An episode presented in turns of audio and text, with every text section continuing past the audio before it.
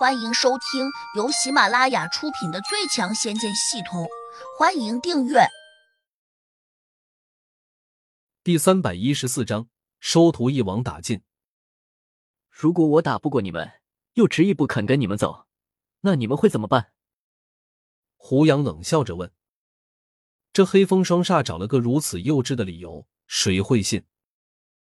胡公子，你如果真不肯跟我们走。那我们只好回去禀报二爷，由他来定夺。黑风双煞很狡猾，马上把责任推得一干二净，且还没有露出一丝马脚。另一人甚至还补充说：“胡二爷担心秦家会派人来伤害你，所以就叫我们赶紧过来保护你。”嘿，他们这两人居然把话说得如此圆满，好像到这里来真是为了胡杨似的。胡杨哼了声，当然不会相信。谁知半道真人听了之后，居然也学乖了，跟着说：“我们也是来请胡公子过去的。既然我们没本事请动你，那就只好不请了。”胡杨一听，不禁放声大笑，江格也跟着笑。堂堂黑风双煞，古风侠三隐，今天居然如此狗熊，老夫算是大开眼界了。黑风双煞和古风侠三隐等人一听。个个都恨恨的瞪了过去，似乎在说：“你这么能干，不也被人家下了虫吗？”这五个老家伙心里都怕胡杨给他们下虫，所以才不敢妄动。如果他们存心逃跑，也是有机会的。胡杨虽然比他们的功力高，但却未必拦得下每一个人。不过，五个老家伙都不敢冒险，谁都担心自己是那个被胡杨抓住的倒霉蛋。邢峰知道这些人都不是好惹的，赶紧提醒胡杨：“他们也许真是来请你的，我觉得没必要赶尽杀绝，你认为呢？”他这两句话不管有没有作用，但是落在黑风双煞和古风侠三印耳中尤其受用。五人均向他投来了一个感激的眼神。胡杨眼珠转了转，觉得应该给邢峰一个面子，毕竟这些人都不是普通人。何况真要想杀掉他们，只怕也不容易。毕竟他们只比胡杨低了一层境界，倘若真的被逼到绝境，五人联手，胡杨很难打得过。他虽然功力已经达到了第零六级，但因为刚刚才升上来，境界并不稳固。更何况胡杨除了功力比他们高之外，法术却很一般，甚至手上也没有一件称心如意的兵器。如果这帮家伙真要和胡杨拼命，最终鹿死谁手，可能还真不一定。当然，通常情况下，黑风双煞和古风侠三隐是不会联手的。但逼到了极致，在老命受到威胁时，他们也未必不会联手。转念间，胡杨便想了这么多，当下就准备顺着台阶往下走。哪知这时，江哥却抢先叫道：“你们都给我听好！”想让我师傅放过你们，那好办，你们立刻拜在师傅门下，那样你们就是我师弟师妹了，我师傅自然会放你们一马。胡杨心里一愣，觉得江阁道真敢提这样的要求，这五个老家伙，只怕年龄最小的也有七八十岁了，他们拜自己为师，简直就是一种屈辱。场中五个老家伙个个都有些无语。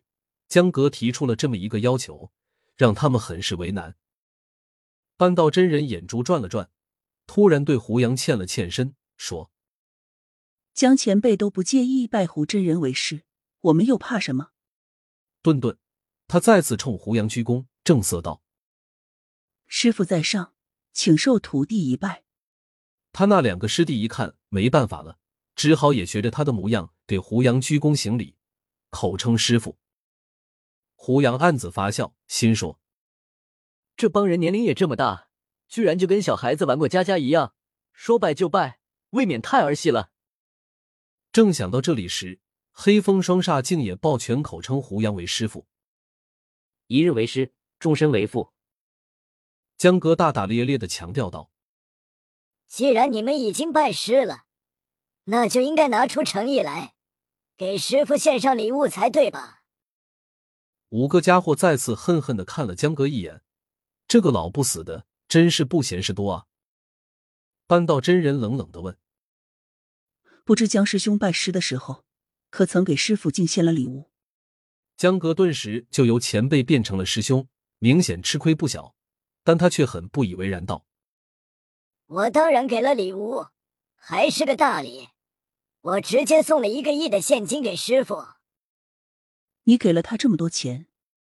半道真人有些意外，忍不住嘀咕起来：“你在开玩笑吧？出门办事，你哪会随身带着这么多钱？”江格嘿嘿的笑道：“秦家给的，他们恐怕也没有少给你们吧？”半道真人一听就不舒服了，哼了声说：“同样是秦家邀请过来的，凭什么给你那么多钱，而给我们的，却只是一个零头？”他家给了你们多少？江哥洋洋得意的问。他心里当然猜得出来，秦家不可能给他们一个亿。别说一个亿，可能半个亿也给不了。半道真人说：“只给了我们一千万。”江哥哈哈大笑道：“你们本来就只值这点钱。”半道真人气得脸色铁青，恼怒道：“江哥，你别欺人太甚。”半道师妹，你如果认为我在欺负你，那你只管向师傅告状。江哥一口一个师傅，半道真人拿他简直没有一点办法，只得恨恨道：“我不和你计较，该给师傅的，我自然会给。”说着，他取出一张银行卡，递给了胡杨。胡杨见他的手微微发抖，似乎很舍不得，他心里一动。这个面容姣好的女人，虽说年龄不小了，但岁月却明显没有在她脸上留上足够的证据。她好像很在乎这笔钱，也许她真是为了钱才出来接活干。胡杨伸手推开，说：“既然你认我做了师傅，那我就不贪你的钱了。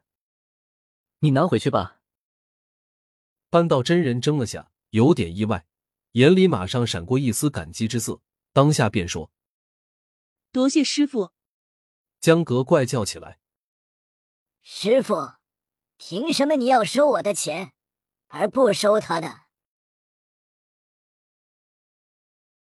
本集已播讲完毕，请订阅专辑，下集精彩继续。